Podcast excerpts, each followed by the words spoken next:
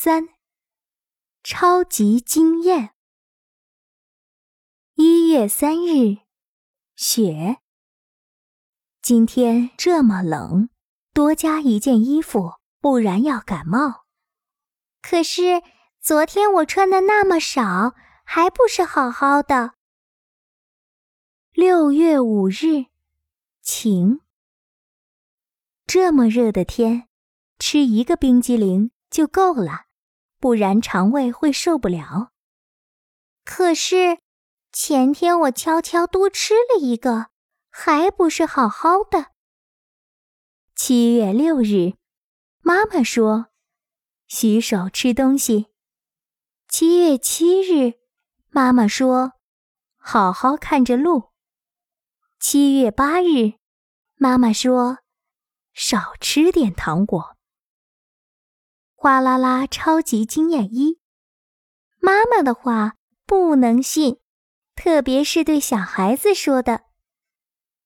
妈妈要去远方出差一周，我一周后才回来，你们要照顾好自己。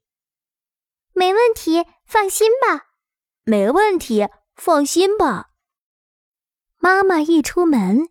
小姐弟就一蹦三尺高，于解放了，终于自由啦！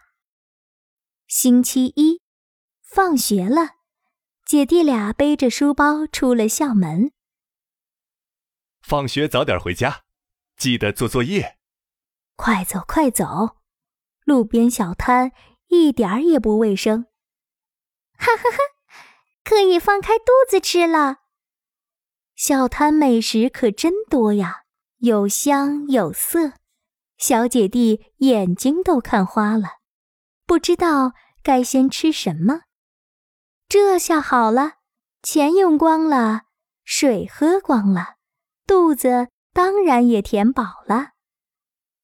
一个红糖锅贴，两串冷锅藕片，美食之旅继续进行。星期二。一个煎饼果子，一碗凉拌鱼皮，两个鸭腿。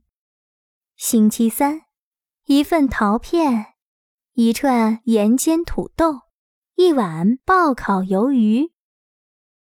星期四，一个燕儿粑，一碗苹果汁，两个兔头。星期五，一份凉拌黄瓜，三个小笼包子。就这样，姐弟俩从小摊的前头吃到中间，从中间吃到后头，把整片小摊的美食尝了个遍。星期六，午饭吃到一半，滴滴答突然觉得肚子不舒服，啊，不好！滴滴答手忙脚乱地冲进卫生间，一会儿。他在里面着急地说：“赶快给他拿条裤子去，我的裤子弄脏了。”滴滴答，前脚刚出卫生间，哗啦啦，后脚就冲了进去。就这样，前前后后折腾了一个小时，姐弟俩倒在沙发上，连说话的力气都没有了。最后，医生帮忙解决了问题。虽然爸爸一直没有问原因，但是他心里一定明白是怎么回事。星期天，妈妈回来了，哗啦啦，滴滴答，冲过去抱住了妈妈。